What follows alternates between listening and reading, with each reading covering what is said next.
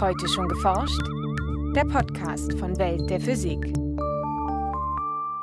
Herzlich willkommen zur 218. Folge.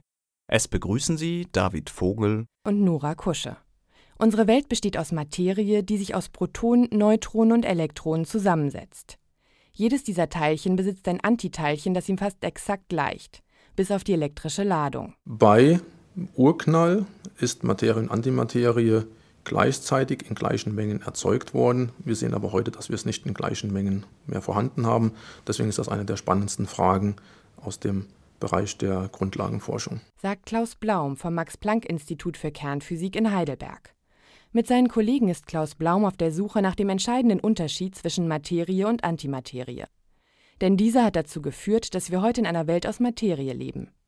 Wie die Forscher dabei vorgehen und was genau Antimaterie ausmacht, darum geht es heute in unserem Schwerpunkt. In den Nachrichten berichten wir über die Ursachen von plötzlichen Unwettereinbrüchen, über den neu entdeckten erdnächsten Exoplaneten Proxima b und über Pilze, die beim Akkurecycling helfen sollen. Aber hören Sie zunächst das Feature von Franziska Konitzer. Die Welt um uns herum, einschließlich uns, besteht aus Materie. Die Atome setzen sich aus Protonen, Neutronen und Elektronen zusammen. Zu jedem dieser Teilchen gibt es ein Gegenstück, Antiteilchen genannt. Die Antiteilchen gleichen der Materie in jeder Hinsicht, nur ihre elektrische Ladung ist genau umgekehrt. So entspricht dem negativ geladenen Elektron das positiv geladene Positron, dem positiv geladenen Proton das negativ geladene Antiproton aber auch für elektrisch neutrale Teilchen wie dem Neutron gibt es entsprechende Antiteilchen. Hier macht sich der Unterschied in den Ladungen der Quarks bemerkbar, also jenen Elementarteilchen, aus denen sich die Neutronen zusammensetzen. Beim Neutron ist es so, dass man ein UDD-Quark hat, ein Up-Down-Down-Quark mit der Ladung 2 Drittel und minus 1 Drittel minus 1 Drittel, was dann die Ladung 0 neutral ergibt. Beim Antineutron hat man dann ein U quer, D quer, D quer. Demzufolge ein U quer ein minus zwei Drittel Ladung und die beiden anderen ein plus ein Drittel, sodass man auch ladungsneutral ist. Also auch zu den neutralen Teilchen gibt es die Antiteilchen. Sagt Klaus Blaum vom Max-Planck-Institut für Kernphysik in Heidelberg. Der britische Physiker und Nobelpreisträger Paul Dirac kam in den 1920er Jahren der Antimaterie als erster auf die Spur, wenn auch eher zufällig. Paul Dirac beschäftigte sich damals mit einer mathematischen Gleichung, die das Verhalten des Elektrons beschreibt. Er fand heraus, dass diese Gleichung nicht nur eine, sondern zwei Lösungen hat. Und zwar eine positive und negative Lösung. Die positive Lösung wurde interpretiert als die Lösung für die Beschreibung von Teilchen und Teilcheneigenschaften. Die andere Lösung hat er damals aus meiner Sicht revolutionär als die Lösung eines anderen Teilchenart vorhergesagt, und zwar die der Antiteilchen. Bereits wenige Jahre später konnte das von Dirac vorhergesagte Positron in Experimenten nachgewiesen werden. Es tritt nicht nur in der kosmischen Strahlung auf, die aus den Tiefen des Weltraums auf die Erdatmosphäre trifft, sondern auch bei gewissen radioaktiven Zerfällen. Prinzipiell spricht nichts dagegen, dass chemische Elemente komplett aus Antimaterie bestehen. Antinatrium vielleicht oder Antigold. Im Labor ist allerdings selbst die Erzeugung des zweitleichtesten chemischen Elements extrem aufwendig. Aktuell sieht es so danach aus, dass man von dem schwersten System, das man bisher erzeugt hat, Antihelium erzeugt hat, in Experimenten, die am LHC stattgefunden haben, bestehend aus zwei Antiprotonen, zwei Antineutronen im Kern. Schwere Systeme verlangen dann einfach so hohe Produktionsraten oder so hohe Energien, dass die nicht realistisch sind. Physiker benutzen unter anderem den derzeit größten Teilchenbeschleuniger der Welt, den Large Hadron Collider LHC, um winzige Mengen an Antihelium zu erzeugen. In der Natur entsteht Antimaterie nur in wenigen anderen Prozessen. Das bisschen, was wir noch an Antimaterie sehen, entsteht zum Beispiel durch radioaktive Zerfallsprozesse oder aber, wenn hochenergetische Teilchen in den Galaxien entstehen und dann auf die Atmosphäre treffen und Produkte erzeugen, wie zum Beispiel Pi plus, Pi minus, Pi 0, Pi 0 quer und so weiter. Das heißt, äh, dabei dann Antimaterie erzeugen. Ein Universum fast ausschließlich aus Materie. Daran stört Forscher, dass im Zuge des Urknalls vor rund 13,8 Milliarden Jahren Materie und Antimaterie zu genau gleichen Anteilen entstanden sein müssen. Allerdings treffen Teilchen und Antiteilchen aufeinander, vernichten sie sich gegenseitig. Übrig bleibt nur ihre Energie in Form von Strahlung. Somit hätten sich Materie und Antimaterie kurz nach dem Urknall gegenseitig komplett vernichten sollen. Aus bislang unbekanntem Grund ist dabei offensichtlich nicht alle Materie restlos verschwunden. Dieser sogenannte Prozess der Baryogenese beschäftigt Forscher, denn theoretisch sollten Materie und Antimaterie völlig gleich sein. Unser Standardmodell sagt, dass die Teilcheneigenschaften gleich der Antiteilcheneigenschaften sind. Da geht einher die sogenannte CPT-Symmetrie. C steht für Charge, englisch Charge, Ladung, P für Parity, Orts und T für Time, Zeit, Umkehr in Varianz. Das heißt, wenn ich die Wellenfunktion eines Teilchens unter der Transformation CPT ablaufen lasse, bekomme ich das Antiteilchen heraus mit identischen Eigenschaften. So ist unser aktuelles Verständnis vom Standardmodell, so ist die Theorie, dass die Eigenschaften Teilchen, Antiteilchen identisch sind. Die Theorie kann also nicht ganz stimmen oder ist zumindest unvollständig. Es muss eine Brechung der CPT-Symmetrie geben, einen winzigen Unterschied zwischen Materie und Antimaterie, der dazu geführt hat, dass nach dem Urknall ein Rest an Materie zurückblieb. Physiker sind auf der Suche nach einer Erklärung. In Präzisionsexperimenten vergleichen sie die Eigenschaften von Materie und Antimaterie. Klaus Blaum und seine Kollegen nutzen dafür das sogenannte BASE-Experiment am Forschungszentrum CERN. Wir beschäftigen uns aktuell ausschließlich mit der Überprüfung der Grundzustandseigenschaften von Materie und Antimaterie, in dem Fall sogar um geladene Materie, Antimaterie, also sprich wir schauen nach Proton und Antiproton. Wir machen selber keine Experimente mit Antiwasserstoff. Dazu braucht man andere Speichertechniken. Wir haben uns spezialisiert auf die Untersuchung der Protoneigenschaften und der Antiprotoneigenschaften. Zunächst überprüften die Wissenschaftler, ob sich Proton und Antiproton hinsichtlich ihrer Ladung und ihrer Masse unterscheiden.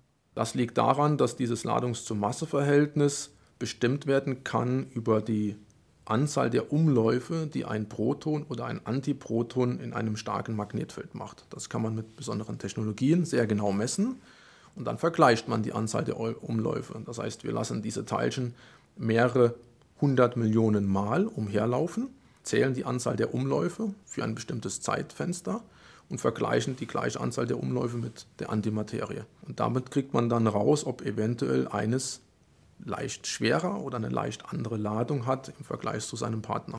Die Forscher fanden heraus, dass dieses Verhältnis genau übereinstimmt. Und zwar bis auf die elfte Nachkommastelle genau.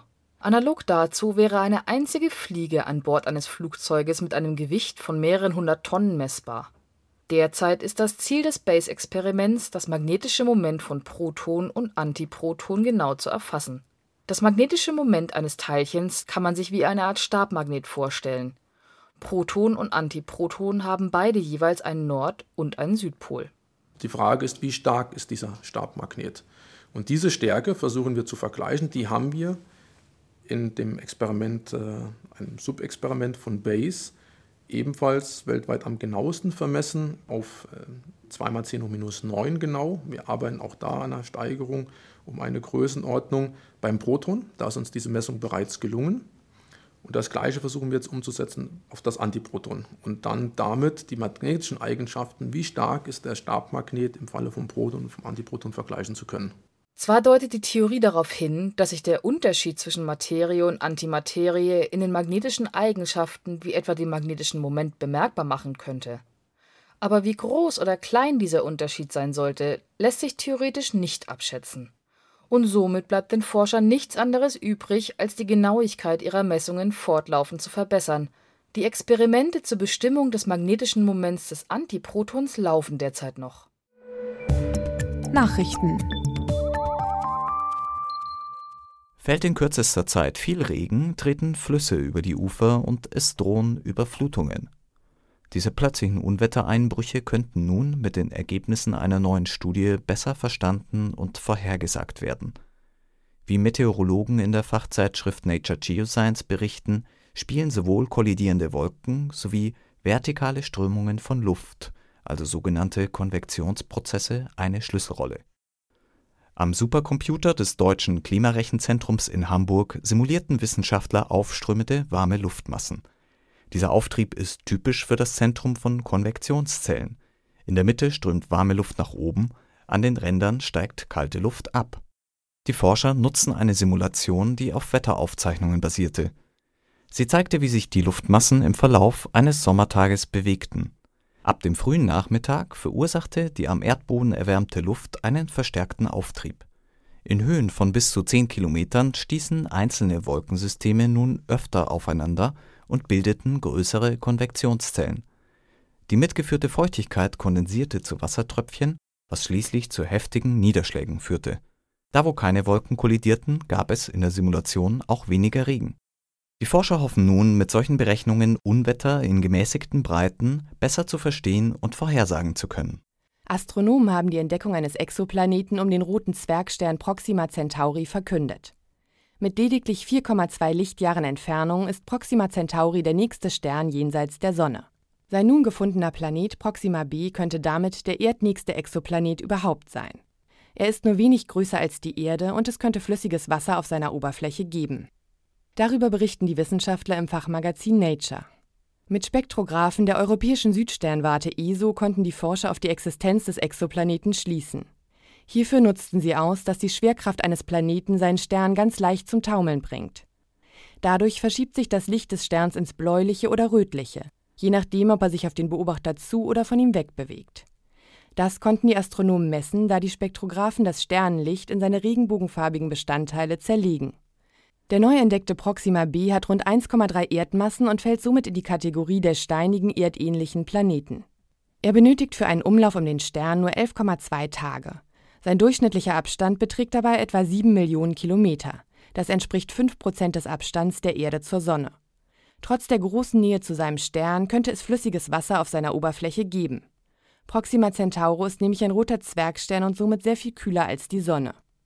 Noch ist allerdings unklar, ob überhaupt Leben auf der Exoplanetenoberfläche möglich wäre. Denn rote Zwergsterne sind zwar kleiner, aber auch viel aktiver als die Sonne. In ihrer nahen Umgebung herrschen somit raue Bedingungen. Es gibt starke Magnetfelder und Teilchenwinde. Darüber hinaus dürfte der vermeintliche Exoplanet Proxima b auch einer etwa 400 mal höheren Röntgenstrahlung als die Erde ausgesetzt sein. Die Elektromobilität nimmt weltweit immer mehr zu. Und dadurch steigt auch der Bedarf an Lithium-Ionen-Akkus. Eine neue Studie hat gezeigt, dass Pilze beim Recycling solcher Akkus helfen können. Grundlage dafür sind organische Säuren, die beim Wachstum mancher Pilzkulturen entstehen. Davon berichteten Wissenschaftler auf der Herbsttagung der American Chemical Society in Philadelphia in den USA. Bei dem Verfahren sollen Metalle wie Lithium oder Kobalt aus alten Akkus herausgelöst werden, um aus den Metallen anschließend wieder neue Akkus herzustellen im Experiment untersuchten die Wissenschaftler zunächst, mit welchen organischen Säuren das am besten funktioniert. Dafür entnahmen sie die Kathoden aus ausgedienten Lithium-Ionen-Akkus und pulverisierten sie. Dieses Pulver reagierte besonders effizient mit Oxalsäure und Zitronensäure. In solch einem Säurebad lösten sich bis zu 85 Prozent des Lithiums und etwa die Hälfte des Kobalts aus dem Kathodenmaterial für weitere Experimente planen die Forscher, die pulverisierten Akkureste direkt bestimmten Pilzkulturen auszusetzen, die Oxal und Zitronensäure erzeugen. Um daraus jedoch ein technisch nutzbares Recyclingverfahren zu schaffen, ist weitere Forschung notwendig. So ist bisher ungeklärt, ob die Pilze ausreichend Säure für den Prozess produzieren und ob sie trotz hoher Metallkonzentrationen lange genug am Leben bleiben. Das war's für heute. Bleiben Sie wissenschaftlich und laden Sie uns auch nächstes Mal wieder herunter. Welt der Physik wird Ihnen präsentiert vom Bundesministerium für Bildung und Forschung und der Deutschen Physikalischen Gesellschaft.